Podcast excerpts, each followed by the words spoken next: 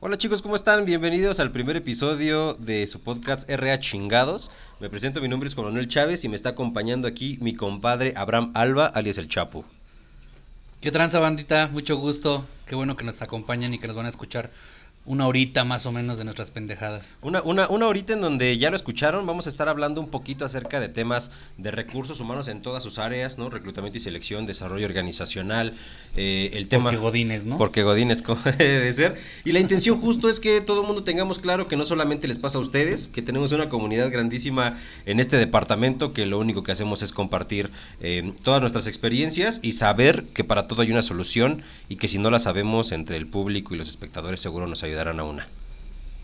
Y por ahí conocer mejores prácticas, porque o sea, todos conocemos más o menos el deber ser, pero vamos a conocer cuál es el de, el de, de veras, lo que sí se debe hacer y lo que no se puede hacer, porque de repente hay empresas que por ahí son medio triquiñuelosas. Y que, y que ya lo adoptamos como, como una cotidianidad, como pensar que ese es el deber ser, ¿no? El, el decir, bueno, la normalidad. Se hacen las cosas mal, así es como debe de ser y nos llevamos eso a las diferentes empresas. Pero bueno, el día de hoy les platicamos un poquito, vamos a hablar en específico el tema de este episodio, es cómo ha evolucionado el tema de reclutamiento y selección a través de la pandemia. Decidimos tocar este tema porque creemos que es el que está como, como en vogue, fundamental para todas las instituciones que ya están regresando a la normalidad, ahorita con el famoso ya eh, semáforo amarillo. Y vamos a experimentar un poquito, a leer eh, algunas cosillas que seguramente les van a interesar y eh, pues evidentemente estamos en espera de que todos ustedes nos den su punto de vista y poder mejorar el podcast cada día.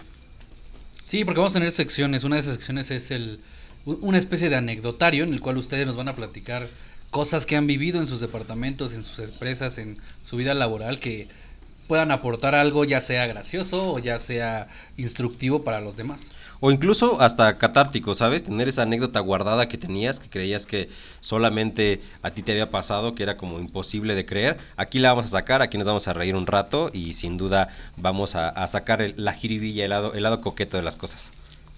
Pues tienen que animar, ¿eh? Así como nosotros nos animamos a hacerlo, tienen que animarse a que se cuenten sus anécdotas. Aunque también lo podemos hacer anónimo, pero bueno, si quieres, eh, como dice por ahí mi compadre el diente de oro, este, ya mucho bla bla bla, poco bla bla bla, este, vamos a darle a la maciza, ¿no? Sin duda alguna, bienvenidos de nuevo y empezamos.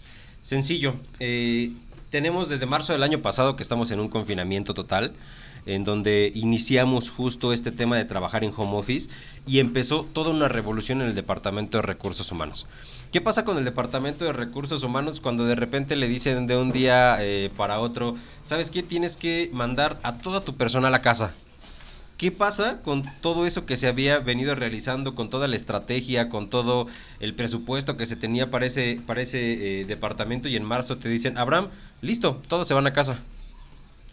Sí, güey, porque aparte hay muchos, o sea, hay de todo tipo de departamento de recursos humanos. Hay unos que son, pues, muy tecnológicos y ya estaban como semi-listos, solamente tuvieron que adaptar algunas cosas y que pudieron hacer todo remoto, ¿no? Básicamente desde su compu. Pero hay otros que eran totalmente operativos, que la gente salía a la calle, que la gente iba a postear, ¿no? Y, o sea, todo ese tipo de, de prácticas también eran muy, muy cotidianas. Entonces vamos a ver cómo diferentes tipos de, de, empresas tuvieron que sortear esta situación y cómo darles una solución también, ¿no? Platicarles cómo eh, podemos acercarnos a la nueva era tecnológica, porque no se trata nada más de criticar o de pitorrearnos de lo que hacen mal los demás, sino también dar soluciones, ¿no? Y, sabes qué es lo, fundamental, y yo creo que le pasó a muchísimas empresas, eh, me incluyo dentro, dentro de ese núcleo, que nos fuimos en marzo a casa y yo lo visualicé y dije, ¿sabes? Va a pasar como la influenza, en dos meses estoy de vuelta.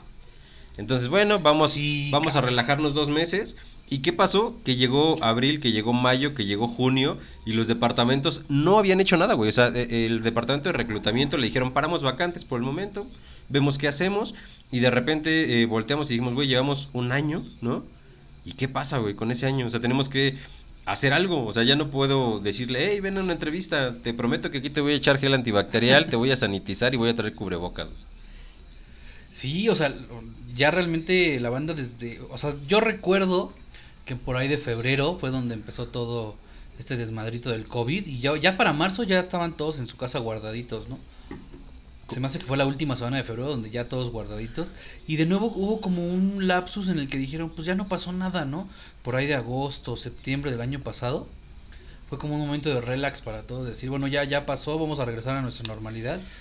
Y toma de nuevo otra vez a su casa y ahora sí, ya no hay de otra. O sea, ya es, vamos a acomodarnos a la nueva normalidad. O sea, esto ya no va a haber para un año o no sé cuánto tiempo que vayamos otra vez a regresar a eso, donde podamos citar candidatos en la empresa, donde podamos recibir documentos así físicamente, donde todo este tema, ¿no? Porque te digo, muchas empresas lo hacían así todavía, incluso empresas dedicadas exclusivamente a reclutar personal. Es lo que más me impresiona. Esas prácticas, güey. Es lo que más me impresiona. O sea, consultoras de recursos humanos, eh, headhunters, eh, no sé, staffing, como, como le llamen, ¿no? Atracción de talento, reclutamiento y selección de personal, que se dedican todo el tiempo a hacer ese reclutamiento y que de verdad, o sea, su, su tema es todavía esperar a decir, oye, ¿cuándo carajos llega la nueva normalidad o cuándo llego a mi pasado, ¿no? Para poder seguir entrevistando a, todo el tiempo. Y fíjate que algo curioso, Chapo, que, que me gustaría dejar aquí y platicar, es que existen un montón de soluciones antes de la pandemia, güey. Pero estamos tan acostumbrados a hacer todo, güey, así de, de, oye, ¿por qué no citamos a 10 personas? Quiero entrevistar a 10 personas hoy. Y te lo juro, o sea, yo he tenido eh, pláticas con miles de reclutadores, pues trabajamos evidentemente en eso, ¿no? En donde ellos sienten que si tienen una eh, agenda de 9 de la mañana a 1 de la tarde, comen de 1 a 2 y de 2 a 6 de la tarde entrevistando, ellos sienten que tienen un buen día de trabajo. Sí, y es cuando viene todo este tema de, de saber porque no nada más de, conocer, porque una cosa es conocer y otra cosa es saber. Saber hacer las cosas de manera efectiva, ¿no? La gente piensa que realmente tener su agenda atascada de trabajo, estar siendo productivos, y no, realmente no, a veces no, y independientemente de eso, para tu salud no es correcto estar así, ¿sabes? Tienes que tener momentos, tenemos que saber y tenemos que conocer y tenemos que aplicar el wellness en nuestra vida. Saber que nosotros somos primero nuestro estrés, nos afecta en la salud y de verdad puede traer un problema muy muy grave si no se atiende eso y si seguimos queriendo tener ese tipo de prácticas que son básicamente yo conozco gente que se esclaviza en su trabajo. Sin duda.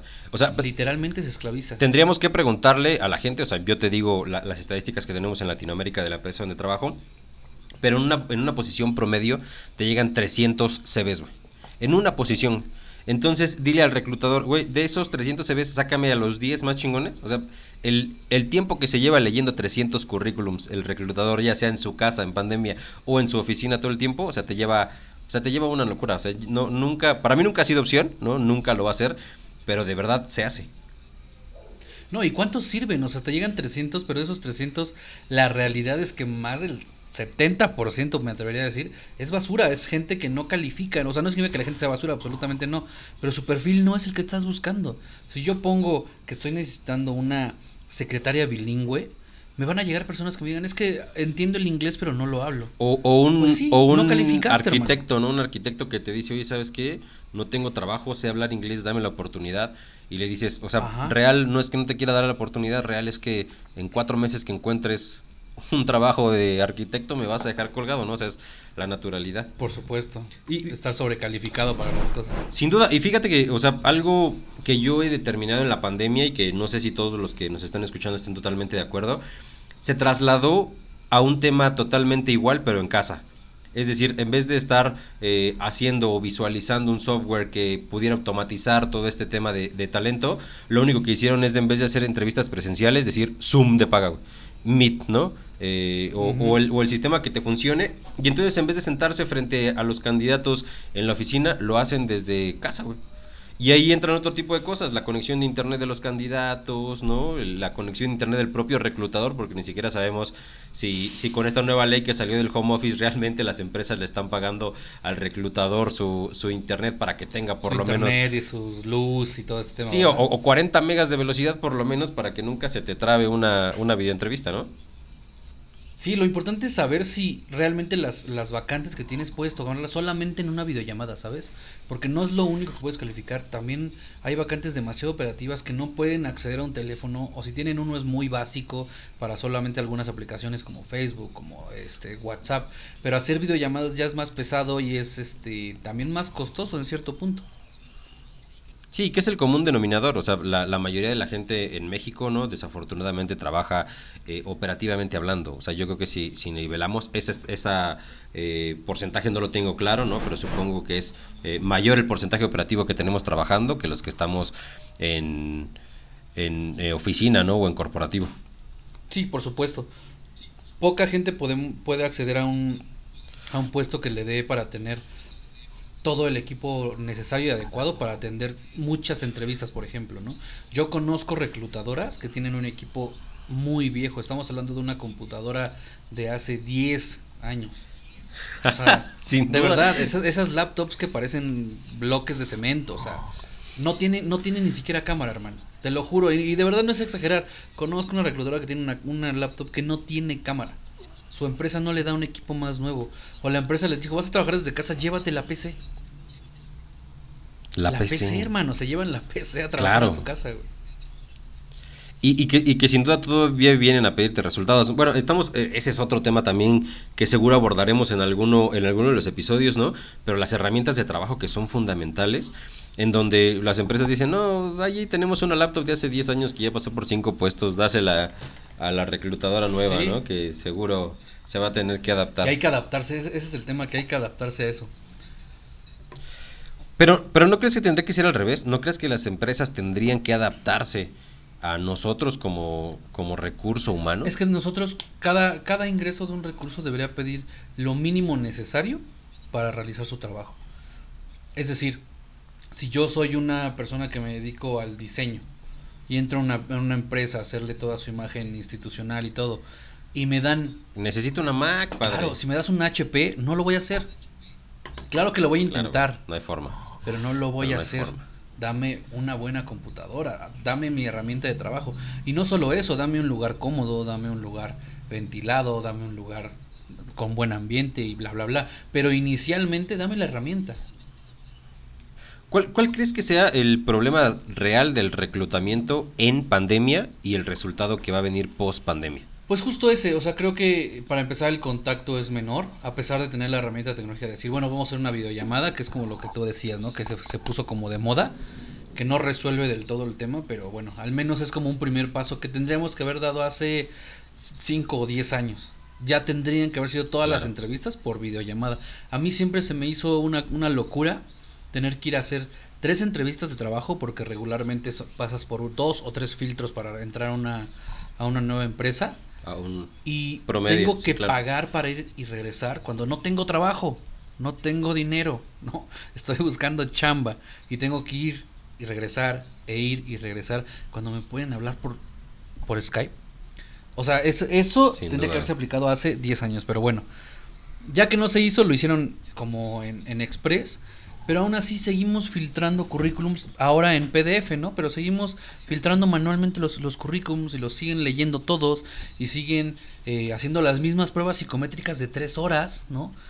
De verdad, son pesadísimas, son pesadísimas. O sea, hay, pruebas psicométricas que te mandan hasta ocho baterías y que las tienes que hacer por tiempo y que neta te sientas en un escritorio a, a, hacer un examen como en la universidad o como en la prepa, güey. Y que, y que independientemente de hacerlo, o sea, es un hastío completo, ¿sabes? Eh, yo siempre he tenido un tema en especial con, con, la evaluación psicométrica, porque yo creo que en definitiva eh, detona las competencias que tienes como, como colaborador. Pero de verdad es necesario estar dos horas y media, tres. O sea, yo creo que es muchísimo. Claro. Vamos, vamos a dar este, este seguimiento del pasado, ¿no? Que estamos ahorita en el pasado. Eh, ibas tres veces, ¿no? A la, a la oficina o al corporativo para entrevistarte con la ejecutiva, con la reclutadora, ¿no? Después con la reclutadora, con el director de recursos humanos y después con el director de recursos humanos, con el jefe de la vacante. O si era una consultoría o un outsourcing, ¿no? Con la reclutadora, ¿no? Y después de con la reclutadora ibas a la empresa, que es una dirección totalmente diferente pero que al final del camino, este, o sea, te invierte tiempo. Después de eso, tienes que sentarte a hacer una evaluación psicométrica de dos horas y de dos horas porque eh, ni siquiera sabemos si hay un buen levantamiento de perfil. O sea, es, necesito que le hagas 16 eh, PF, necesito que le hagas Terman, necesito que le hagas MOS, necesito que le hagas una de coeficiente intelectual, ¿no? Necesito aparte que le hagas una emocional para saber si este, eh, tiene inteligencia emocional para estar dentro de la institución y algunas otras que miden algunas competencias transversales, ¿no? Como los valores que están dentro de la institución. Y de verdad te pones a pensar y le dices a la gente reclutadora, ojalá nos estén escuchando muchos reclutadores, gerentes y directivos, ¿de verdad tú crees que esa es la manera correcta? Deja tú de reclutar, de decirle al candidato, esta es mi empresa. Porque también ahí entra un, un punto claro, la marca empleadora entra desde tu proceso de reclutamiento y selección. Entonces imagínate si te avientas un proceso de, recluta- de reclutamiento y selección de dos meses y medio con una batería psicométrica de tres horas, ¿no? Tienes claro que una de las competencias que vas a tener allí es trabajar bajo presión. por supuesto. Y, y ese es del lado de un candidato. Ahora vámonos del lado de un reclutador. Hablábamos que hay reclutadores, hay compañeros que hacen... ¿Te gustan siete citas en un día? Desde media hora, de una hora Sí. más o menos aproximadamente por vacante. Más o Y menos. que te llega un CV totalmente retocado. Porque eso pasa mucho también, es una realidad. Hay CVs que están más maquillados que payaso, cabrón. Esa es la realidad del reclutador, claro, y, hay llega- y hay que ajá, investigarlo. llega el reclutador y dice, mira, este sí califica, vamos a citarlo. Y llega a la primera entrevista y pues te das cuenta que, que mintió, entonces ya perdiste no solamente el tiempo de la persona, sino el tuyo, que es más importante todavía, porque tienes agendadas citas y no avanzaste nada. Y eso puede pasar dos o Es tres una entrevista fallida. Y te puede pasar dos o tres veces en un día. No, no, no son magos. Sí, tienes hay- siete, te pasa tres, Exacto. tienes cuatro efectivas, la mitad de tu día lo perdiste. Perdiste la mitad de tu día. Sumándole, sumándole los otros dos días que te la pasaste leyendo CVs y el otro día que te la pasaste haciendo filtro telefónico. Claro. Y volvemos a, a lo que platicamos al principio. Pensamos que esta es la normalidad. Decimos, así se trabaja y así se ha trabajado. Sí, güey, así se ha trabajado desde los 50, me queda claro. Pero ya estamos en el 2020. Ya no podemos trabajar así. Ya no debemos trabajar de esa manera. No debemos, creo que, creo que se puede, ¿no? De hecho, México ha- se ha destacado por hacerle saber al mundo que se puede trabajar así, pero sin duda ya no se debe. Sí, ya no va más, O sea, ya no va yo, más. yo, no, yo, yo he platicado con muchos reclutadores, gerentes y directivos con los que todo el tiempo, todo el día estoy hablando, y les digo, ¿de verdad crees que estudiaste psicología para leer 300 CVs en dos días? O sea, no se puede. O sea, no hay forma que una de las tareas de tu universidad, ¿no? O una, una práctica profesional saliendo de psicología sea, aviéntate dos días leyendo 300 CVs para que me digas cuál de esos van a pasar al primer filtro telefónico. Por ¿Me supuesto, explico? sí. O sea, ahí qué, qué ejerces, o sea, ah, bueno, y no solamente psicólogos, ¿no? También eh, la parte de administración de empresas que está mucho en el tema de reclutamiento. Dices, güey, no sé, ¿no estudiaste tres años para leer 300 CVs para sacar de ahí a 100 que vas a hacer filtro telefónico y después de ahí sacar a 10 que quieres hacer la entrevista para mandar a 3 con tu cliente final, ¿no? O sea, no hay Y forma. ahora chingate esta, güey. Hay empresas que no tienen departamento de recursos humanos. Ahora estamos hablando del caso de una consultoría de recursos humanos, si quieres, güey. Tengo un caso Un exitoso. caso exitoso, exacto. Un caso de que han trabajado así 10 años y han tenido lana así 10 años. Un caso de éxito. Hablemos de una empresa que no tiene un departamento así, una empresa pequeña, que el que te recluta es directamente el contador de la empresa. Saludos al contador. sí. Este, Merchansis. Rafael. Rafa, sí, sí, sí, me olvidó el nombre de Rafael. Sí. Digamos eso, que es el contador el que te, Claro. te contrata, güey. Y te dice, oye, necesito una secretaria que me filtre CVs, o yo mismo voy a filtrar CVs, ¿no? Entonces, esos 300 que le llegaron para su vacante, ¿cómo diablos va a ser para que sean efectivos si no tiene la experiencia en eso? Él es un contador, güey. Y mira, te voy, te voy a decir una, una práctica que hacen los reclutadores y que no me dejarán mentir. No sé si todos, no puedo generalizar y nunca lo voy a hacer, pero ahí te va. La, yo he hecho esta pregunta así al azar en pláticas coquetas de trago, ¿no? De comidita con, con mis amigos. Ah, ¿te gusta el trago? Güey, Ah. Sin duda, güey, muchísimo. Ya no fumo desde el año pasado, pero trago coqueto como... Oye, acá. muy bien, güey, felicidades. Entonces, este, eh, lo- le, le lanzo así la bombilla, no el buscapié, y decirle, güey, real, ¿lees los 300 CVs que te llegan? Y la respuesta, después de dos, tres chelas, ¿no? De la comida es, nah, güey, no mames, en la vida, güey. O sea, yo leo, yo leo los primeros 50, de esos 50 saco a los 5 que más cumplen con el perfil y me los llevo al siguiente paso. claro. Entonces ubicas y dices, estás dejando ir 250 CVs y allí puede estar el talento que iba a cambiar completamente el rumbo de tu organización. Porque podemos hablar de puestos muy básicos o de puestos muy clave, cabrón. Y pasa exactamente lo mismo. En México estamos acostumbrados que el primero que llega es el que tiene prioridad, güey. Entonces, si yo publico una Sí. vacante el viernes a las 9 de la noche, voy a leer los primeros 50, güey. O sea, aunque lleguen en sábado y domingo, el hacia el lunes que yo me siente, voy a leer los primeros 50, no voy a leer los 300, no, no me da la vida, güey, no me da el tiempo, porque además de reclutar, tengo que hacer reportes y tengo que hacer bla y bla y bla, porque tenemos la mala práctica de pensar que el departamento de recursos humanos es el departamento de reclutamiento y no, son totalmente cosas distintas. No. Pueden hacer la función, por Y- y- supuesto, pero no deben de. Claro. Y, y fíjate que, por ejemplo, encontraba una encuesta de las que están como muy famosas en, en LinkedIn actualmente y veía, era una headhunter, perdón por no poder decir el nombre, pero no lo recuerdo ahorita, y decía, el 95% de las personas que se acercan para pedirme que revise su CV es porque se han postulado y nunca les llaman. ¿Y sabes por qué nunca les llaman? No es porque su CV esté mal o porque no tengan buena experiencia, es porque seguramente las siete vacantes que se postularon fueron de esos 250 CVs que nunca se Y valieron. eso genera mucha frustración. O sea, el estrés no solamente viene trabajando, sino también si no tienes el trabajo. O incluso yo conozco gente que trabajando busca una mejor oportunidad y no le llega. O sea, de verdad, no llegan al, Claro. al proyecto adecuado. Y encuentran vacantes que dicen, esta es mi vacante, cabrón. Yo quiero trabajar en esta empresa porque me gusta. Pero ya no llegaste. ¿Sí? Te postulaste al tercer día, estás, fuera. Ujú.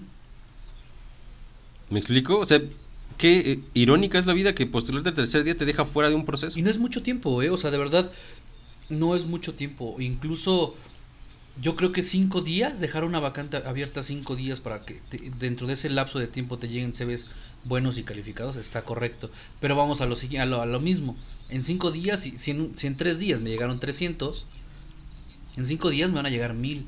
¿Cómo filtro mil currículums? ¿Qué, qué herramienta tecnológica tengo a la mano para que podamos filtrar tres mil currículums? Y, y deja de filtrarlos. O sea, se queda todo el panorama abierto para 270 personas.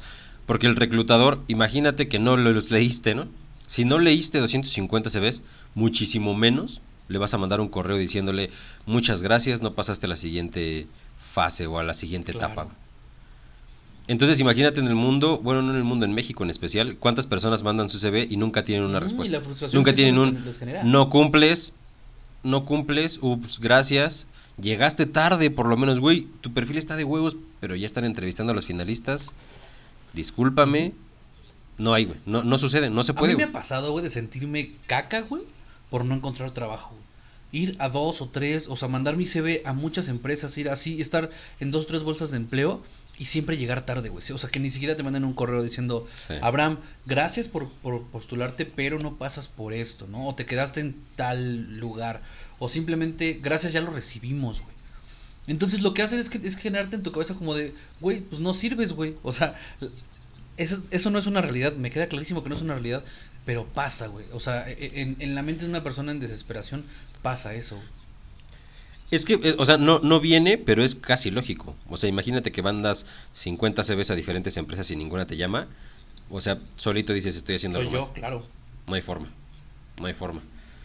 Pero bueno, para, para cerrar un poquito el tema justo, eh, tratamos de platicar un poquito estas cosas personales que nosotros sentimos acerca del reclutamiento y de realmente cómo ha afectado dentro de la pandemia. Pero también hay cosas buenas, ¿no? O sea, y, y justo hoy traía una que te quería contar. Conocí eh, a una persona que se llama eh, Alejandra Ojeda. Sí creo que es Alejandra Ojeda. Déjame verificarlo para no decirte una una eh, mala información. Mientras te cuento, ella es igual una, una headhunter, eh, pero ella tiene claro, ¿no? Que la era tecnológica es lo que tiene que funcionar en este momento. Ángeles Ojeda, perdóname. Ángeles Ojeda de AO Headhunter. Es eh, una chica, ¿no? Que va eh, haciendo las cosas de manera increíble, ¿no? Que va gritándole al mundo, oye, tenemos que actualizarnos, tenemos que comprar eh, otro tipo de software, tenemos que echarle un montón de ganas, entiende que el reclutamiento ya no es el pasado, entiende que existen un montón de plataformas que pueden ayudarte a optimizar este proceso, ¿no? Y como ella me ha encontrado mucha gente en el camino, por ejemplo, yo lancé una publicación en LinkedIn y subí un videito así que les decía, güey, pues por favor quiero llegar a gerentes y a directores que sean totalmente disruptivos, que quieran hacer cosas increíbles en el área de reclutamiento y selección de personal. Y sin duda me llegaron un montón de mensajes, afortunadamente, ¿no? De gente que tiene ganas de hacerlo. Oye, una, una, Entonces, una- creo que la pandemia- un segundo. Tu LinkedIn es eh, arroba Juan Manuel Chávez, síganlo, eh, vean su publicación, vean lo que sube. Regularmente sube cosas, encuestas y de todo este tipo de temas y muy interesantes, entonces sigan ahí a Juan Manuel Chávez. Y yo soy Abraham Alba, igual en LinkedIn. yo no subo casi mucho, pero Sin duda, gracias. copio lo que él sube. Gracias por el comercialote. Pero de verdad, o sea, me llegaron, un montón de gerentes y directivos que dicen, tengo ganas de hacerlo, güey, güey, quiero hacerlo, voy, Juan, ¿qué hacemos? ¿Cómo probamos? ¿Qué tenemos que hacernos para ser realmente eh, disruptivos? Y entonces yo les comentaba, ser disruptivos empieza desde la mentalidad. O sea, ser disruptivo se empieza desde el tú saber que no tienes un presupuesto, ¿no? Para un software que te automatice, pero levantar la mano y decir, estoy cansado de hacer el reclutamiento de la manera que lo hago todo el tiempo, güey. O sea, por favor, vamos a intentar una nueva cosa, ¿no? Existen un montón de sistemas afuera que te dan una demo, que te dicen, hey, eh, fíjate cómo puedes hacerlo de este modo, ¿no? Y que sin duda alguna nos, nos, nos suma. De todo lo malo, eh, que hemos platicado, que son muy reiterativos, a mí siempre me gusta dejar este tipo de cosas buenas. Y ese tipo de cosas buenas para mí es muy sencillo. En reclutamiento en especial, eh, le dio la oportunidad a todos los reclutadores que vivían en Esahualcoyotl, en Coacalco, en Tultitlán, en Cuautitlán, ¿no? Y que se trasladaban hasta Polanco, Santa Fe, La Roma, Condesa, enseñarle a la gente que pueden ser productivos desde su casa. Claro, güey, porque aparte es un via crucis lanzarte desde Ecatepec hasta Polanco todos los días, cabrón. O sea, las empresas sí lo, lo, saben, pero pues obviamente no lo ven y no saben cuánto la gente gasta en ese tipo de cosas, de trayectos, en comida, en tiempo de vida, cabrón, ¿no? Y eso, y eso, la pandemia les cayó a todos de lujo. Y te voy a poner el ejemplo del comercial, ¿no? Que es lo que yo vivo desde hace 10 eh, años, ¿no? En recursos humanos. También a nosotros, a los comerciales, nos cayó de lujo. O sea, el, comercial está acostumbrado a ir a citas, a comer en la calle, a no poder llevar el famosísimo, le dicen en Monterrey, el lonche, ¿no? Lonche, sí. Eh, no podemos llevar el, no podemos llevar el lonche, güey, porque no sabías en qué punto te iba a agarrar las 2 de la tarde o las 3 para comer. Claro, o sea, yo me llevo mi, mi chicharrón en salsa verde en mi topper, pero ¿dónde lo caliento, cabrón? ¿Dónde me lo como? Si tengo que estar en citas, tengo que no estar hay lugar. claro, o sea, de verdad, estar buscando, por ejemplo, meterte al Oxxo para que te dejen calentar tu comida, no, pues no se puede, tienes que estar comiendo en la calle, donde sea, tacos, gorditas, de verdad donde sea, porque aparte, pues uno no siempre tiene la economía para andar comiendo en restaurantes, esa es la realidad. Sí, Vips por tono así, ojalá algún día nos patrocinen, pero no se puede, o sea, no es, es irremediable. Pero esta parte buena de la pandemia también creo yo eh, que ha cambiado mucho la forma en la que piensan los directivos, gerentes, incluso los propios reclutadores, ¿no? De decir, tenemos que hacer algo por transformar todo este proceso. Hablamos en este primer capítulo del reclutamiento y selección porque creemos fielmente que es el inicio del éxito de cualquier organización. Si tú contratas al personal adecuado, tu organización está un paso adelante, o sea, no hay forma de que, de que sea diferente.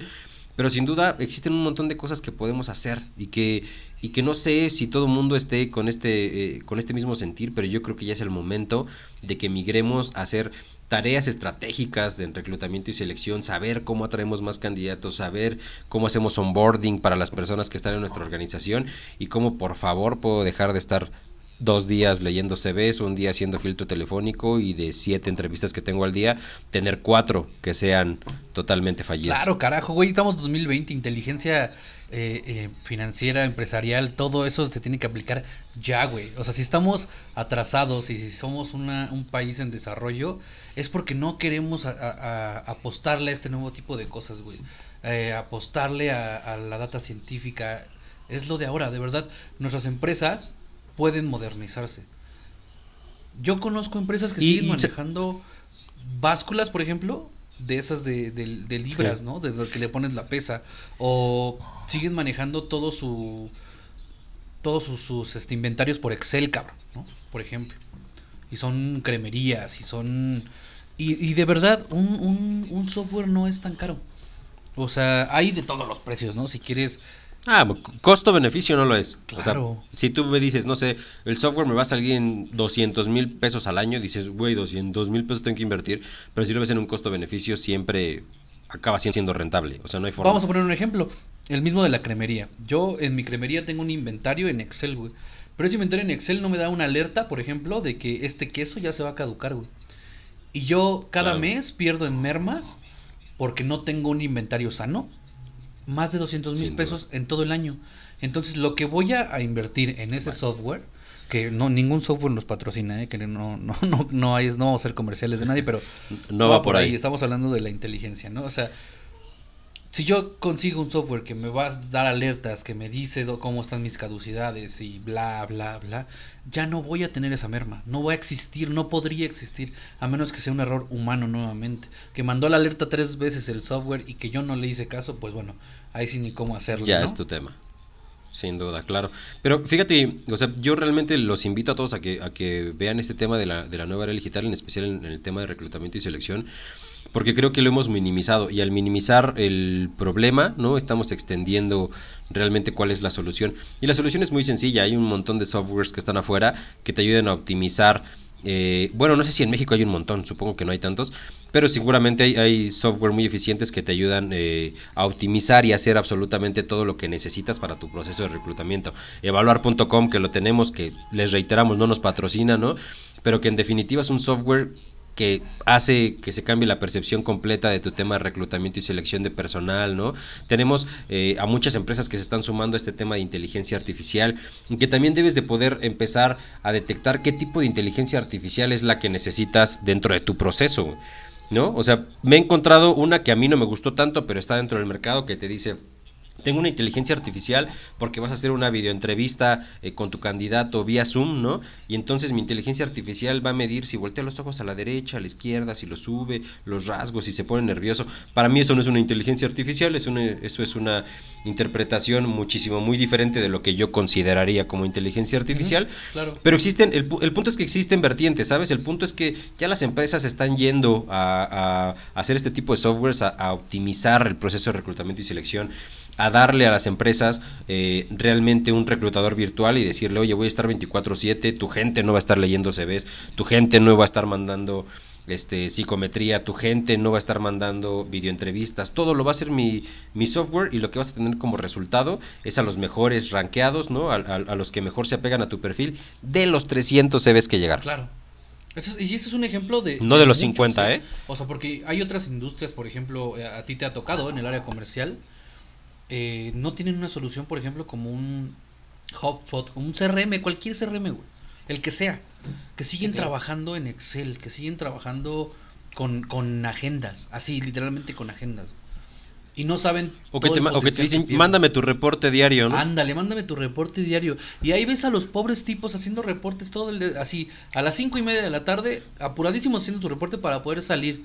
Y si no lo terminas, pues hasta las Hice cinco llamadas, tuve dos citas, ¿no? Los reclutadores, hice ocho entrevistas de todos los que recluté, estos van en este paso, estos en otro paso, sí, o sea, no se puede. Engorroso, es... O sea, no hay forma. Parece trámite de gobierno, cabrón. O sea, neta, neta, parece trámite de gobierno. Y ya no va, o sea, eh, hablamos de varias industrias. Y por ejemplo, este software que me, que me platicas de evaluar.com, pues te libera las manos, o sea, no solamente al reclutador, sino a su supervisor y a su jefe también. ¿Por qué? Porque el reporte están inmediatos. Ya no necesitas que la gente te diga en qué está trabajando. Tú en tiempo real sabes en qué están trabajando. Sabes a qué le están dando prioridad. Les asignas tareas y es como, es, es una locura. Y, y hablabas también del CRM comercial, ¿no? De, de Valor.com, de HubSpot, ¿no? De, de, de, lo que nosotros conocemos, ¿no? Que al final del camino es eso. Es quitarte el tema de, oye, vamos a juntarnos todos los días, vamos a hacer reportitis, vamos a perder tiempo eh, que realmente puede ser optimizado para otras cosas, no en saber cómo va la vacante. Entonces yo creo, eh, de verdad les invito, si alguien ama el Excel, si alguien hace las cosas así, les pido una disculpa.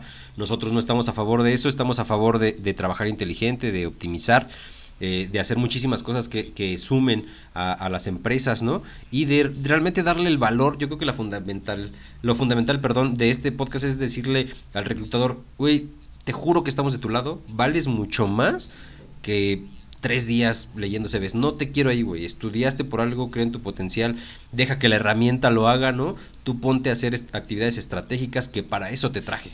Te traje para hacer Y no se trata de eliminar la entrevista como tal, ¿eh? Porque también podría ahí confundirse el tema de decir... No, no, no, nunca. Ya no va a haber reclutadores, ya no me sirve la entrevista, ¿no?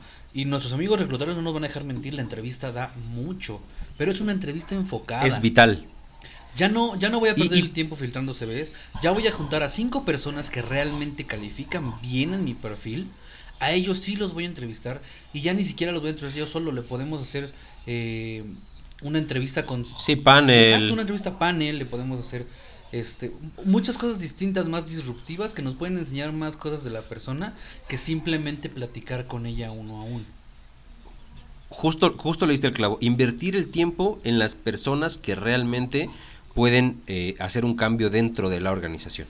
En vez de hacerte siete entrevistas en un solo día, hazte dos, que valgan la pena, que no duren media hora, que duren hora y media, que ya lo tengas en un panel, que ya lo tengas eh, haciendo no algunas actividades en tiempo real, que puedas platicar con él, que puedas hacerle una entrevista por competencia súper clara, ¿no? Que puedas platicar de los resultados de su psicometría, de sus metas, pero que realmente puedas invertirle tiempo sabiendo que vale la pena. Claro, incluso si es una, un puesto muy clave, o sea, si estamos hablando de un director de cuentas, de... Bueno, pero, o sea, incluso para mí un generador de demanda es un puesto clave, porque es el primer enlace con tus clientes, ¿no? Pero bueno, vamos a ver puestos muy clave que merecen la pena la inversión, digamos, ¿no? Para ponerlo en palabras un poco más burdas. Digamos que voy a hacer directores. Voy a, ya voy a tener a los cinco mejores y los meto a un sistema de Lego Serious Play, cabrón. Sí, a un assessment, center. con Lego Serious Play y les desmenuzo todo y ya sé a quién necesito en mi organización. No solamente quién es el mejor calificado, no, no, no, no. A quién necesito, quién va a entrar dentro de los valores de la empresa, quién va a hacer match con la gente, porque ese es el chiste de esto.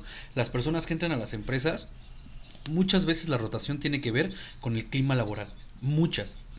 Y si tú desde la entrevista sabes que esa persona no va con, con los valores de tu empresa, no va con el tipo de gente que tienes, lo tienes que descartar. Te voy a, te voy a dar un, un, ejemplo. Porque yo estaba trabajando en una empresa en el cual había muchos señores, ¿no? Y pues yo soy una persona joven, pero además de eso soy una persona muy alegre y muy activa y muy cantador y yo hago ruido. Yo soy una persona ruidosa. Y no está bien ni está mal, simplemente así soy, ¿vale?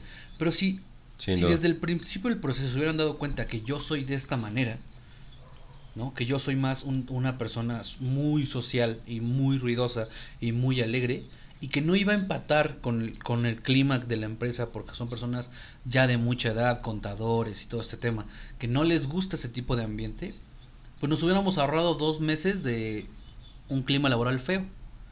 Porque tanto tuvieron problemas ellos como tuve problemas yo y como que nadie estuvo contento. Y al final los que se llevan una mala impresión de mí son ellos, ¿no? Los que dicen, este talento no sirvió, son, son ellos, es la empresa. Pero el talento sí sirve. Simplemente estaba en un lugar donde no iba, no iba a dar más. Es calificar al pez por su habilidad de trepar árboles. Pues simplemente no lo Sin duda, y eso, y eso lo resuelves, y eso lo resuelves metiendo un disc de cuatro minutos para que lo resuelva el candidato y que te dé el arquetipo que necesitas, ¿no? Para para saber cuál es la afinidad a, la empresa y a la cultura. Pero bueno, chicos, les dejamos eh, esta reflexión, ¿no? Que sin duda eh, nos gustaría que nos dejaran en sus comentarios qué piensan de lo bueno y de lo malo no, no, nos dejen del solos, reclutamiento. todo lo que quieran. La siguiente, la siguiente sección, nosotros eh, tratamos de, hacer este clic con ustedes, de integrarlos y llamamos un poquito un, un anecdotario de cuál ha sido la peor, eh, el peor proceso de reclutamiento que has tenido como reclutador o como eh, candidato. Nos llegaron algunas que, que, nos parecieron realmente buenas, ¿no? Que les vamos a comentar ahorita. Y de allí es donde se va a desmenuzar, evidentemente, todo lo, lo que viene. ¿Quieres darle la primera, amigo, o quieres que comience yo? Avítate con la primera. ¿Ya la tienes a la mano? Excelente, la tengo lista. Que yo no. Esta, eh, evidentemente me pidieron que sea anónimo, eh, esta en especial, las demás que traigo no, pero esta me dijeron anónimo, por favor. Y dice, mi peor anécdota como candidato fue con Grupo Jean. Ya sé por qué quiere que sea anónimo. Él sí puso nombre de empresa y todo. Eh, mi peor anécdota como candidato fue con Grupo Jean. Estaba comiendo y me entró una llamada. Contesté diciendo, hola, y me dijeron, tengo el gusto con tal. Y les contesté, ajá. Evidentemente les contesté, ajá, porque tenía la boca llena. Y me dijo, y me dijo, ¿esa es tu forma de contestar? Te hablaba para una entrevista, pero gracias. Y me oh. colgó. Dios santo. O sea, estaba comiendo y, sí, soy yo, ¿no? ¿Esa es tu forma de contestar? te hablaba para el trabajo de tu vida, te hablaba para el outsourcing mejor pagado de todo México. Fuck. Nótese, nótese la ironía. Güey, se da, güey, ¿sabes? Verga. O sea, y, y como dices, güey, me negaste la oportunidad porque estaba comiendo. Ajá, porque me agarraste en, el bocado. yo, yo cómo iba a saber que era la llamada, ¿sabes? Claro, ¿cu- cu- ¿quieres que me sacara el bocado y te dijera, "Eh, perdóname, ahorita escupo mi bocado? Pues, ajá, güey, dame chance de acabar de masticar, aunque sea. Ahora ahí te va, ahí te va una al revés, que va de, de- el del reclutado al reclutador, porque también mis compañeros reclutadores le sufren bastante de repente, ¿eh? Llega, Sin duda, ¿eh? Yo, de hecho, yo pensé que nos iban a llegar más historias de reclutadores que de candidatos, porque la vida del reclutador es difícil y todo el mundo lo sabemos. un saludo a la vida del reclutador en Facebook. Eh, saludos, síganlo, están buenos. Buenos memes. Pues mira, este no me dijo que fuera anónimo y aparte es un, un muy, muy, muy buen amigo, se llama Pablo Camarena. Oh, Pablito, un abrazo. dice, Dichachi. Mi peor experiencia en reclutamiento fue entrevistar a un sujeto, un joven muy elegante. O sea, llegó una persona elegante para un puesto que no era precisamente directivo, ni mucho menos era un puesto, digamos, un mando medio. Él, Qué elegancia él la de llegó así, muy elegante. Demasiado para el puesto, digamos, ¿no? Claro. Eh, eh, su perfil no era como el mejor, o sea, no era el, el tan bueno, pero llegaron pocos CVs en, ese, en esa ocasión y lo, lo, lo pasaron a entrevista. Entonces necesitaban cubrir su vacante. ¿no? Obviamente, eso lo sabemos todos. Eh, Pues, vida de reclutador, Exacto. otra vez. Resulta que este cabrón era el hijo de un político del Estado de México, que no tenemos el nombre, yo sí lo lanzaba, pero no tenemos el nombre. Uh. Pero era un político del Estado de México, ¿no? De allá por la zona de, de Naucalpan. Entonces, este vato no, no, no permitía que, que se hiciera la entrevista, ¿sabes? Que se llevara en, en un formato normal. Regularmente el, el- el entrevistador te empieza a hacer como preguntas específicas acerca de tu vida, de... O sea, empieza de menos a más, ¿no? Pero él, él no dejaba, o sea, él interrumpía mucho, queriendo como voltear la entrevista, ¿sabes? Le preguntaba cosas a- a- al reclutador. Ser, ser el Ser entrevistador, el ¿no? entrevistador, exactamente. Porque con esto ayudaba a que él hiciera alusión de que su papá era político. O sea, por eso se enteró mi amigo, porque él quería voltear la entrevista para hacer notar que su papá era político y así ganar el puesto, ¿no? Entonces, pues, Wow. sí, fíjate. O sea, y aparte, la neta te digo algo que pinche miedo, güey. O sea, a mí no sé qué me da más miedo, si los rateros, los políticos o los policías, cabrón.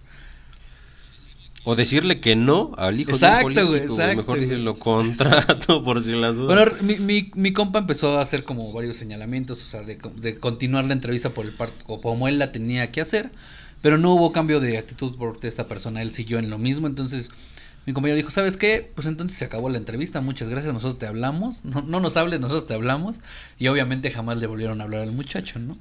Pero imagínate Claro, el, el momento de tensión y de... A mí sí me daría como un poquito de miedo que tuviera las represalias de un político, la neta, güey. Yo soy, yo soy el hijo del papá de la Exacto, güey, canaca. sale el canaca, si no, güey, qué pinche miedo, güey. No, qué miedo, güey. Qué buena, esa estu- esa estuvo buena. A, a mí me mandaron otra, Giovanna García, un saludo para Gio, también una gran amiga. Gio. Y pone, y pone rea chingados, tengo una máster. Me citaron en el corporativo para la primera entrevista. Era día festivo y pregunté si trabajarían, a lo cual me dijeron que sí. Llegué y no vi nada de movimiento. Y pues no hubo entrevista, ¿no? Y manda una carita como triste. Después se disculparon y me volvieron a citar. Pasé las tres entrevistas, lo que platicábamos hace rato, Ajá. y me dijeron, Gio, comienzas el lunes. Ya me presentaron para firmar contrato, empecé a trabajar y al poco rato me llaman y me dicen, ¿qué crees? Que no eras tú a la que íbamos a contratar. Para no verse como mal, Miss me Universo mandan- de que esta no era la que ganó, ganó la otra. Sí, como Miss Colombia, güey, algo así. Al poco rato, eh, así me llaman de nuevo, esto la que íbamos a contratar. Pero para no verse mal, me mandan a uno de, sus hoteles para que viera las opciones de allí. Y pues no había nada corte en mi perfil. Neta, güey, neta. O sea, Verga. no solamente se equivocaron al citarla en un día festivo. La, pasaron las tres entrevistas, la hicieron firmar contrato para las No, horas güey, de haber entrado a decirle, güey, no eres tú. Es que la otra era igualita, güey. La otra se llamaba Giovanna, no Giovanna, Giovanna. Y es lo que hablábamos. Este tipo de errores no creo que sea la única persona que le ha pasado. Si alguien de ustedes le ha pasado un error de este tipo, háganlo anónimo si quieren, pero díganos. Yo me equivoqué porque contraté a Felipe en lugar de Felipe, ¿no? Porque también hay historias en las que tienes que mandar una terna de candidatos. No voy a decir nombres de quién, pero bueno. Ustedes saben qué pasa. No, no me lo nieguen, ustedes saben qué pasa. Tengo dos muy buenos, cabrón. Tengo dos que cumplen el perfil, pero nada más tengo dos, pero tengo que mandar tres. Pues manda a uno, ¿no? Que más o menos. Sí, claro. Y, resulta que el más o menos se queda en el puesto, cabrón. Claro, claro. Claro. Sucede. ¿Tienes otra anécdotita? Sí, tengo dos. Tengo una mía y tengo una que nos mandaron. Vale, rífate. Si quieres, eh, la que te mandaron y acabamos tú y yo con alguna Va, nuestra. me late. Ya te la había contado, pero te, te la voy a recordar.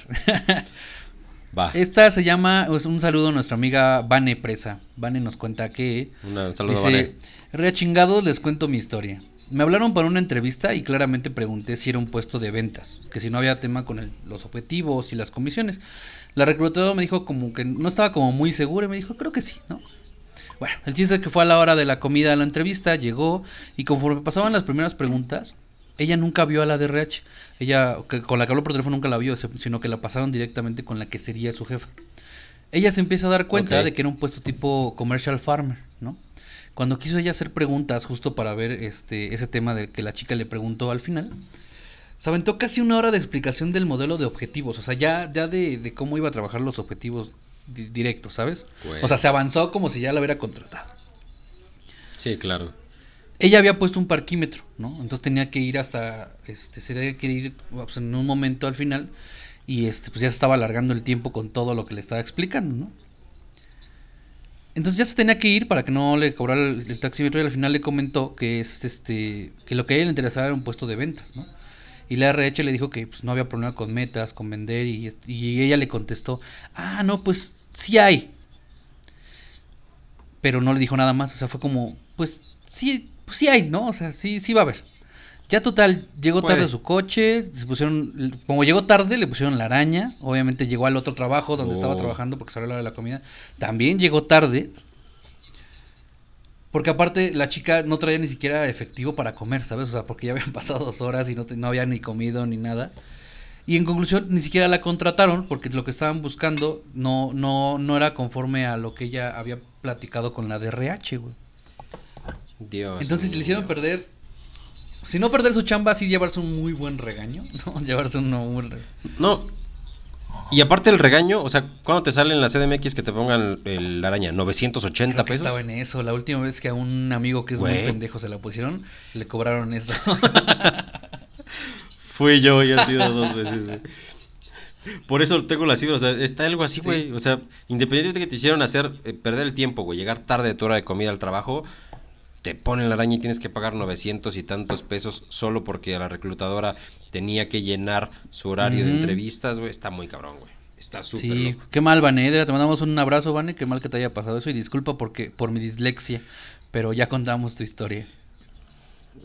Y seguro, Vane, hay que descargar la aplicación del parquímetro para que lo pongas desde tu Eh, celular. hablamos. No nos patrocina el del parquímetro, pero Pero hay que optimizar eso, también eso, Va- Vane.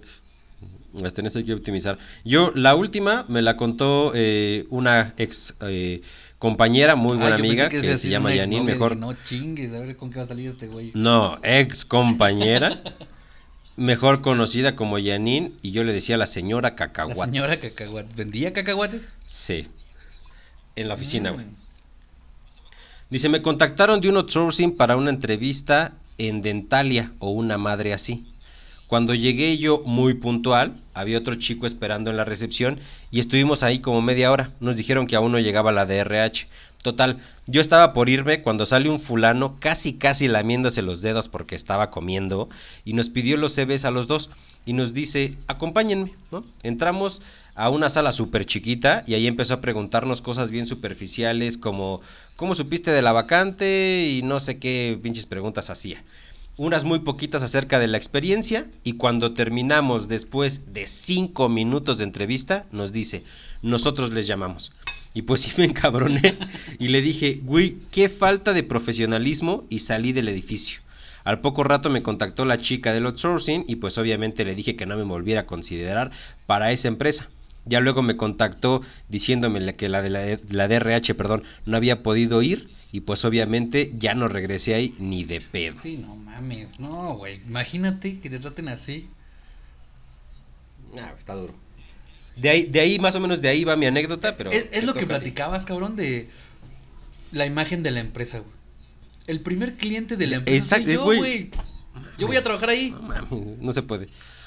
Yo soy el primer cliente, cabrón. A mí trátame bien desde el inicio. Déjame, o sea, porque te, te exigen que te pongas la camiseta, pero Si desde el inicio están así las cosas, pues está cabrón, ¿no? Y lo comentábamos también en medio. O sea, te hacen ir, no sabes dónde vives, ¿no? Si lo platicamos desde Nezahualcóyotl hasta la Condesa. No sabes cómo carajos le haces, pero tú llegas oliendo rico, con los zapatos boleados, con la camisa, con la corbata, con el saco planchado. Después, perdón, de andar en el metro, quién sabe cómo, ¿no? Para que te tengan esperando media hora para hacerte una entrevista de cinco minutos para decirte nosotros Con te Juan llamamos. Pitas aparte. No se puede, güey. Yo tengo una macabrona. Y, y ella... Échala. Cabrona. Y a ver, quiero ver a cuántos de mis amigos que nos escuchan les ha pasado, porque. Y voy a decir nombres. Chingue su madre, voy a decir nombres. Pues sí, ya estamos aquí, güey. Fíjate que hace, fue hace como unos cinco años más o menos. Ya nos conocíamos. Han de saber que Juan Manuel y yo nos conocimos en una empresa eh, muy bonita por ahí por Polanco y después perdimos contacto un, un ratito. Pues en ese lapso de tiempo yo me quedé sin chamba. Y me contacta una reclutadora vía Computrabajo, si no mal recuerdo. Y me dicen que tienen una, una posición para ventas y este... Pero era como tipo outsourcing y que calificaba completamente con mi perfil. Dije, ah, bueno, pues, pues perfecto, ¿no? O sea, si, si vamos a hacer esto. Yo, yo me dedico más a la generación de demanda que a la venta como tal. Entonces, dije, bueno, vamos a ver de qué se trata. Fui a la entrevista. Me citaron allá por, eh, por la zona de Norte 45 y por ¿no? Vallejo, ándale. Y voy avanzando y dije, bueno, es en la zona donde están todas las, las este, zapaterías. Ves que ahí está la Price Shoes y la Gemelet Packard Sí, y Andrea. y no sé qué tantos. Me citan por allá, me lanzo en la entrevista, voy avanzando en las calles y voy haciendo casas y casas y casas, ¿no? Casas grandes, casas chicas, ¿no? y de repente llego a la dirección exacta y es una casa en una cerrada de dos pisos, pero de estas casas delgaditas. O sea, son, son, sí son dos pisos, pero son delgaditas. O sea, no, no estamos hablando de... Casas, o sea, casas de conveniencia social, Infonavit, sin Pues desprestigiarlo, sí, sí, casas que, ándale, o sí. Casas pequeñitas, ¿no? Voy llegando y te lo juro, cabrón, que había al menos de entre 30 y 40 cabrones igual que yo, güey. En la misma, güey. Con papeles en mano, güey. Y dije, ah, cabrón. Que cumplían exactamente con el todos perfil que la exacta- todos cumplíamos con el perfil exacto, güey. Sí, sí, sí, todos éramos el mismo cabrón, güey, ¿no? Regularmente cuando yo llego a entrevistas para mi puesto, sí te llegas a encontrar a dos o tres personas porque sí llega a pasar. Uno que está esperando Eh, o, el- normal. o cuando sales ya está el otro, ¿no? Y pues vaya, eso es competencia y es normal, ¿no? Pero que llegues a una donde hay 30 cabrones sí está raro, güey. ¿no? Entonces nos pasan a una salita, obviamente estábamos todos como sardinas porque, güey, era una pinche casita. Y nos pasan como una tipo, digamos que era la cochera con sillas, ¿no? Ok. Nos sientan a todos formaditos, uno atrás del otro. Y llega este, un cabrón tipo, este, Carlos Muñoz, güey. A explicarnos que lo que querían era que vendiéramos ollas, cabrón. Royal Prestige. Royal Prestige. a tu madre. Claro, güey, claro. Llega y empieza, Claro. empieza- oh, pero cuando, cuando yo me senté, me empecé a dar cuenta que los chicos que estaban alrededor mío iban siendo cada vez más jóvenes que yo. ¿Topas? O sea, yo era de los más grandecitos. Claro. Y para ese entonces eras joven, ¿no? Que 22, no, 23. no, bueno, fuera 28, cabrón. Ah, no, ya estabas. Sí, ya, yo te digo, ya era yo de los más grandes. Sí, ya tenía 27, 28 años. Los demás sí tenían como 18, 22, más o menos, ¿no? Entonces empieza a platicar con todos y a decirles que el producto, que la chingada, y ya sabes, un güey con un traje así súper mamón y... Un Carlos Muñoz, güey, así, cabrón. Sí, fí- fíjate lo que te vas a poder comprar si Ajá, vendes no mames, nos empezó a decir, no, y que aquí cada año nos vamos de crucero a quién sabe dónde, y las, las convenciones son en Cancún, y en videos de cómo la gente divirtiéndose, no, no mames, no sabes el show, cabrón, ¿no? Nos empieza a platicar eso y de repente nos dice como, lo que tienen que ser ustedes es la generación de demanda para, o sea, háblenle a sus familiares para que nosotros vayamos a cocinarles algo y les vendamos las pinches ollas, ¿no? Ni siquiera querían que tú vendieras las ollas, sino que solamente querían tus contactos, güey. Entonces el güey hace así como, como sacándose de la manga, ¿no? Así como de, "Ah, se me acaba de ocurrir ahorita, cabrón.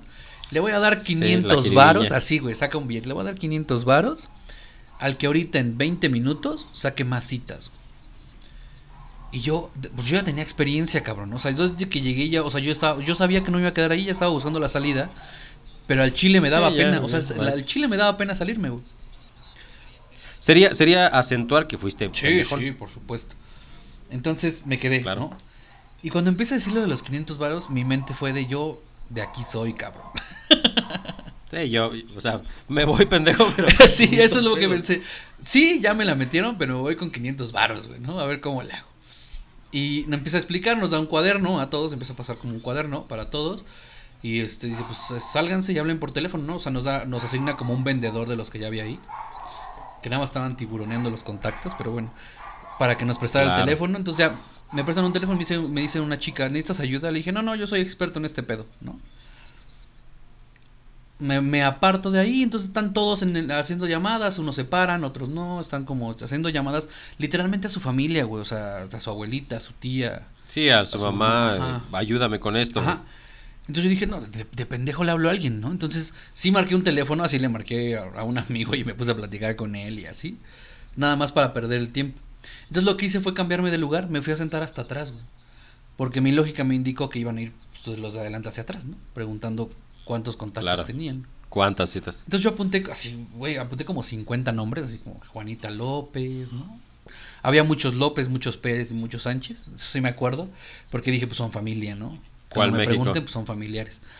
Y este, empiezan, ¿cuántos hiciste tú? No, pues que 20, no, que 30, no, que 40, ¿no? O sea, ninguno pasaba de los 30 contactos, ¿no? 15, 10, ¿cuántas citas sacaste? 8, ¿no? Llegan conmigo y le digo 32, güey. Así, con una seguridad, con unos huevos, güey.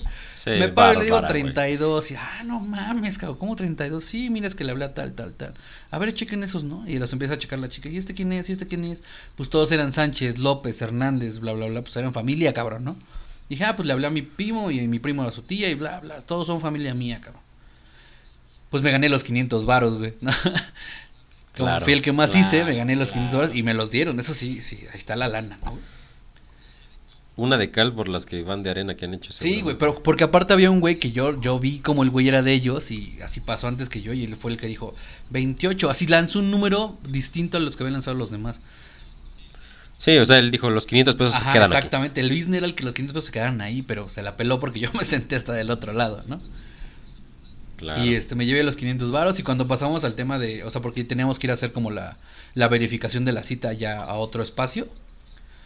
Cuando llegas le digo, ah, ¿sabes qué? Necesito ir al baño, ¿no? Y con permiso, ya me voy a la verga y me fui con mis 500 varos. Ah, esa, esa historia no sé si sea triste o feliz, porque mira, o sea, no sé cuánto gastaste de pasajes, pero seguro. No, de que salió, salió. Una buena tortita, sí, te aventaste, Que salió, lo del día salió del sin día. Duda, Sin duda. A ver, la tuya, cuéntame la tuya. Qué cagado. Yo eh, tengo dos. chingas a tu madre. Ahora sí, sí.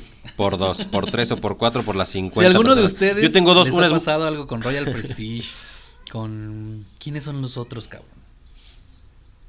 Con estos güeyes que venden perfumes, güey, que te citan para que vendas perfumes, todo ese pedo. Cuéntenos, platíquenos su, su anécdota para que no le pase a nadie más, cabrón. De hecho, una, o sea, de las dos peores que tengo, una es con los perfumes en la torre latinoamericana. No me acuerdo cómo se llama la empresa, ¿no? Pero esa no la voy a contar porque es muy similar a, Royal Prestige. Eh, yo no me quedé, güey, por los 500 baros, seguramente también los daban. Yo me bajé y dije, chinguen a su madre. O sea, ¿de verdad creen que 70 personas sentadas en un mismo lugar cumplimos con el perfil necesario, no? se pasaron de Y me fui, pero fue muy similar. La otra la tengo con una consultoría de recursos humanos que se llama Job, Job Fit. Job Fit. Que también es una filial a, ya, que también es una filial a Grupo G. ¿no? Eso, lo sabes ya cuando estás mm. eh, dentro de la entrevista. Todo, Me habían ya me dijiste todo. me, habían citado para una gerencia comercial. Entonces el suelo estaba súper atractivo, eh, la gerencia comercial, las eh, prestaciones sonaban súper bien, entonces yo dije, dale, o sea, voy a, Job Fit con muchísimo gusto. Llego a Job Fit, estaba solamente yo, ahí sí no había nadie, la recepcionista bien, las oficinas bien, o sea, la verdad es que no me puedo quejar como ese sentido. Llega quien, me contactó eh, vía OCC, en esa no me postulé, en esa vieron mi perfil en OCC. Eh, llego y me dice, hola Juan Manuel, ¿cómo estás? Bienvenido, trajiste tu CV. Claro que sí, no la chingada me siento eh, con el reclutador de JobFit y me dice, hola Juan Manuel, pues mira, tenemos una gerencia, vimos tu trayectoria y la chingada nos interesa, pertenecemos a Grupo Gin, el outsourcing más, no sé qué. Cuando me dijo Grupo Gin dije, fuck, ¿no? O sea, si eso me lo hubieras dicho en el filtro telefónico nos hubiéramos evitado esta entrevista. no tengo nada, no tengo nada con Grupo Gin, todo bien, nunca he trabajado ahí, nunca trabajaré, pero no es de las empresas con las que digo, uy, cómo me encantaría, aunque me den comida gratis en Jin Jin, que sin duda es un restaurante muy bueno, ¿no? Pero bueno, esa es otra historia.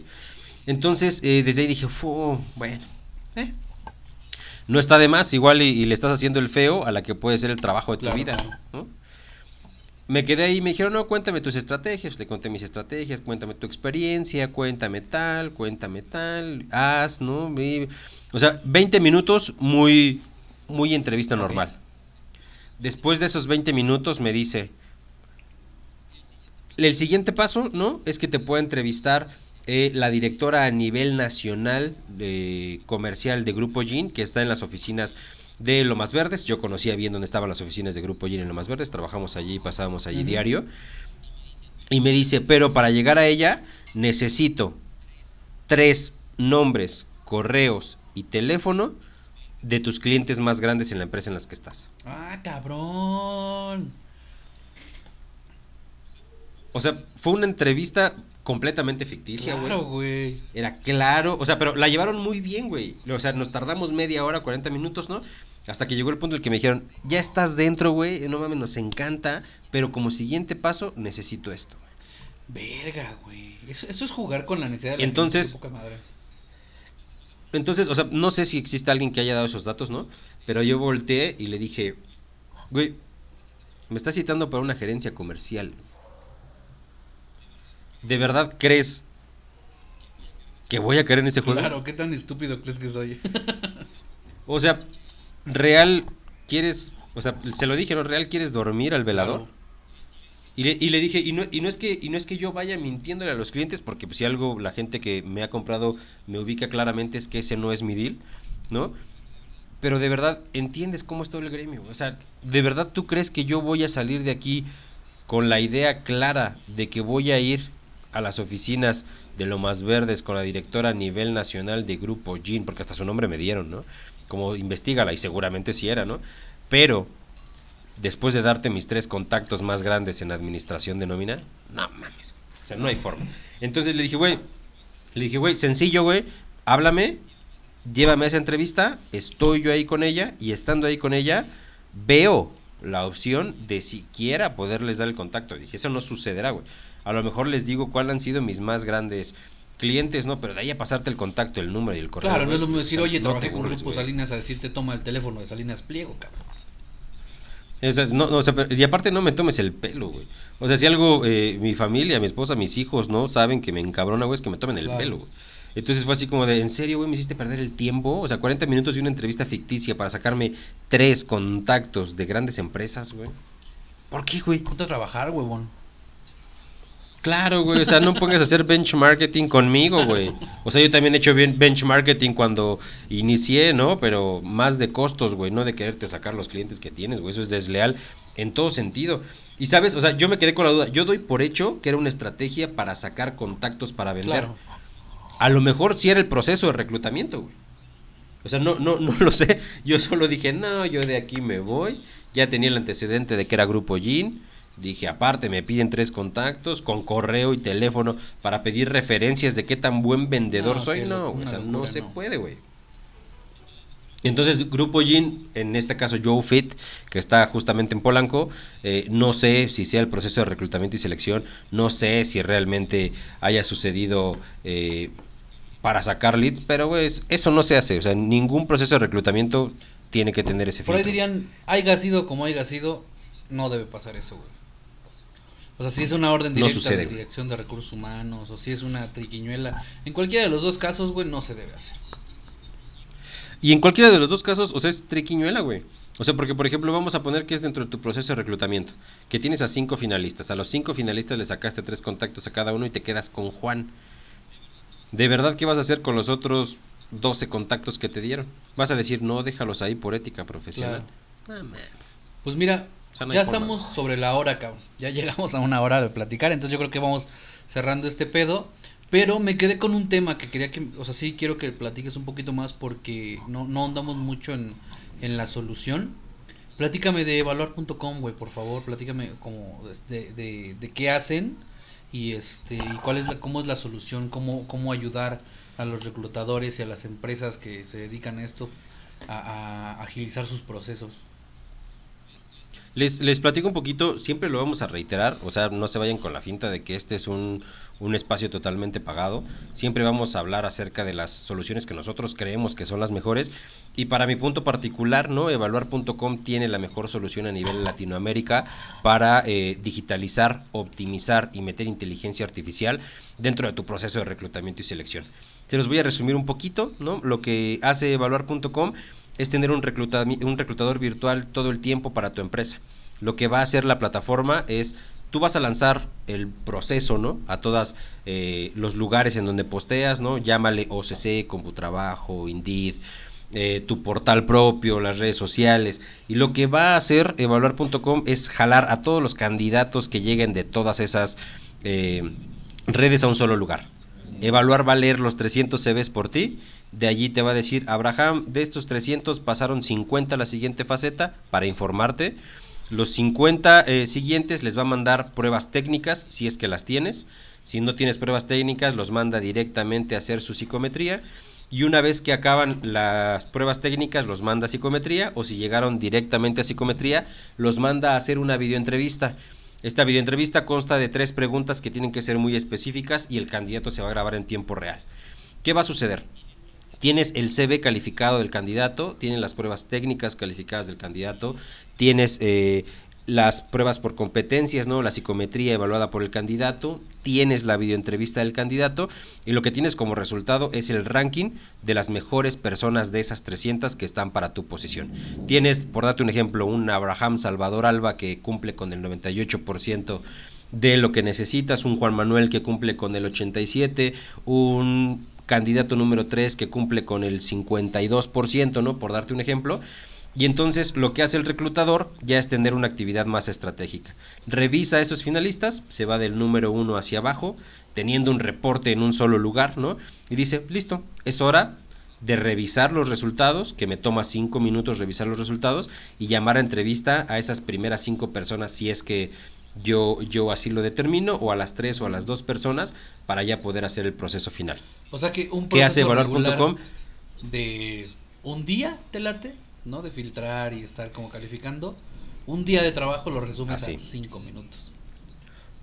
Es correcto. De hecho, dentro de nuestra media es así. Un, en horas hombre, cubrir una posición te tarda 25 eh, horas hombre. Y mis clientes me preguntan, Juan Manuel, ¿esto es bueno? Y yo les digo, pues 25 horas hombre por todas las vacantes que tienes al mes, solamente la multiplicación. Eh, Valor.com te asegura dos cosas. Va a bajar el 80% del trabajo operativo que hace tu departamento de reclutamiento. Vamos a minimizar por lo menos el 50% todas las entrevistas fallidas que tienes y vamos a optimizar tus tiempos de respuesta. Es decir, si eres consultora, si eres eh, este tema de, de atracción de talento para otras empresas, puedes darles como plus sin duda alguna que el cubrimiento de las vacantes van a ser más rápidos y de manera interna vamos a mejorar sin duda ese KPI. Les reitero, esta no es una mención pagada, esta es la mejor solución que podíamos otorgarles para, para este problema, ojalá algún día sea pagada. Y en cada uno de los episodios que tengamos, por ejemplo, después vamos a ver temas de desarrollo organizacional, de clima, de eh, cómo hacer un levantamiento de perfil. Les vamos a dar lo que nosotros creemos que es el mejor proveedor para que puedan acercarse, para que puedan eh, visualizar esta opción. Les reiteramos, siempre, siempre, siempre va a ser desde lo que nosotros sentimos y vivimos. Si alguna mención es pagada, también se las vamos a hacer saber si les va el comercial, este no lo pagaron, aquí está. Queremos hacer es una comunidad, no solamente queremos que nos escuchen y que crean que tenemos la verdad en nuestra, en nuestra boca, no, no, no, o sea, queremos darles lo que nosotros conocemos como una solución y que hagamos una comunidad y que nos digan, oye Abraham, oye Juanma, también esta empresa funciona, también esto se vale. Sin duda. También hablen de esto, ¿no? Platiquen de esto porque mi empresa se dedica a hacer tal cosa, güey y que sin duda conocen otras soluciones que no sean evaluar.com que optimicen y que digitalicen, por favor háganoslo saber. Nosotros se lo vamos a compartir a la gente para que siempre tengan opción de comparar ¿no? los ATS o las APIs que, están creadas para, para, solucionar este problema y que al final del camino ustedes puedan tomar la mejor determinación. Nosotros solamente les damos un consejo, nosotros solamente somos portavoz de estas soluciones, pero ustedes sin duda son los creadores de este contenido. Pues ahí está hermano, eh, si alguien gusta conocer evaluar.com, pues esa, es su página, ¿no? Métanse a evaluar.com y ahí platiquen con el robotcito porque pues claramente tiene una estrategia digital y una inteligencia artificial que los va a ayudar. Eh, y este Y nada, si nosotros vamos a seguir platicando estos temas semana a semana. Agradecemos mucho su atención. De verdad que nos escuchen para nosotros es un privilegio. Queremos que seamos una, una gran, gran comunidad. Entonces, por favor, compartan. Todavía no tenemos redes sociales porque las vamos a unificar. Queremos tener un solo nombre para todas las redes y que de ahí podamos Sin tener duda. contacto. Pero por mientras nos pueden eh, encontrar este en tu LinkedIn, ¿no, Juanma? En mi LinkedIn, Juan Manuel Chávez López, eh, estoy ahí con una foto muy guapa con un fondo azul o amarillo. Azul, creo que es la de, la de este momento. Eh, contáctenos ahí también en el LinkedIn de Abraham Salvador Alba Flores. Déjenos sus comentarios, mándenos invitación, pregúntenos, hagan todo lo que necesiten, que esto es solo y por ustedes. Exactamente. Muchas gracias. Nos estamos viendo. Chao. Les mando un abrazo, cuídense mucho, copiando a otro podcast, les mando un beso donde lo quieran.